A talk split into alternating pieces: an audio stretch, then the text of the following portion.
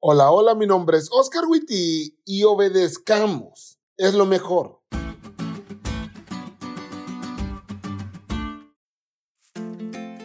¿Alguna vez te ha tocado rentar una casa?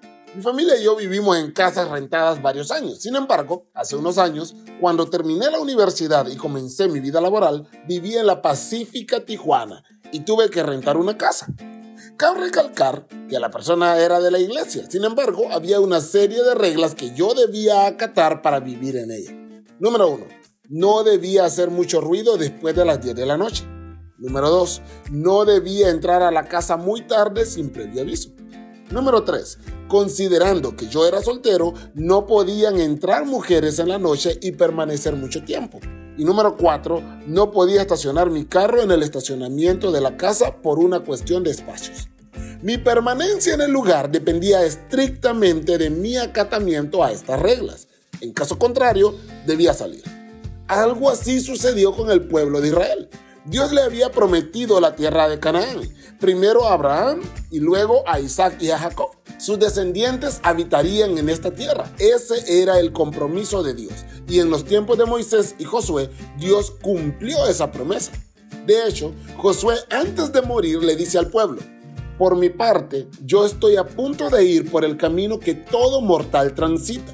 Ustedes bien saben que ninguna de las buenas promesas del Señor su Dios ha dejado de cumplirse al pie de la letra. Todas se han hecho realidad, pues Él no ha faltado a ninguna de ellas. Josué 23, 14. Dios había cumplido. Sin embargo, el versículo 15 dice que si no cumplen, Dios les quitaría lo que les había dado, es decir, la tierra.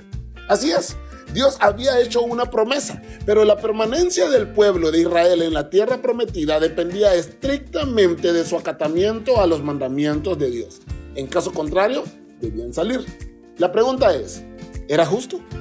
Ayer mientras estudiábamos con unos amigos acerca de los mandamientos de Dios, concluimos que estos son una bendición, un cerco protector.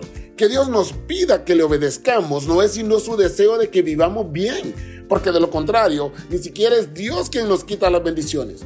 Como dice la lección, como el agua que por sí sola no dejará de correr hasta encontrar su nivel, como un reloj que por sí solo no dejará de funcionar hasta que se haya agotado por completo, como un árbol que, si se deja crecer, no puede sino dar su fruto apropiado, así también el pecado tiene un nivel que buscar, un curso que seguir, un fruto que madurar, y el fin de ellos es muerte. Busquemos obedecer y seremos prosperados. Busquemos obedecer porque eso es lo mejor.